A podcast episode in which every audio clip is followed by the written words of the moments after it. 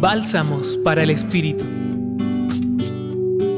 En el Evangelio de hoy, Mateo nos recuerda lo importante que es escuchar a los otros, a Dios a través de ellos y llevar ese mensaje a la práctica, hacer algo tanto interno como externo con la información que está llegando, y lo representa de la siguiente manera.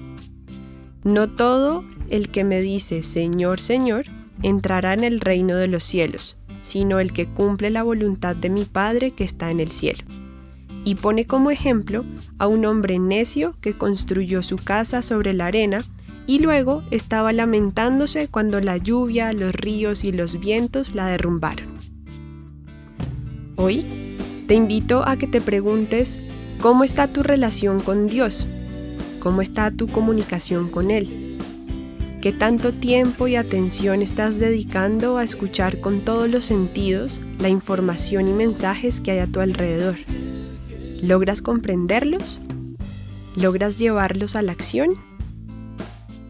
Señor, te pedimos que nos acompañes a agudizar nuestros sentidos para percibir tus mensajes, comprenderlos y llevarlos a la acción en nuestra vida cotidiana que podamos llevar el amor más en las obras que en las palabras, como nos invitó San Ignacio de Loyola.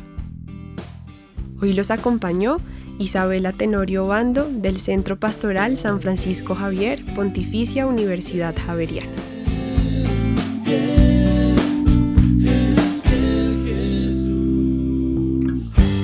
Escucha los bálsamos cada día entrando a la página web del Centro Pastoral y a javerianaestereo.com.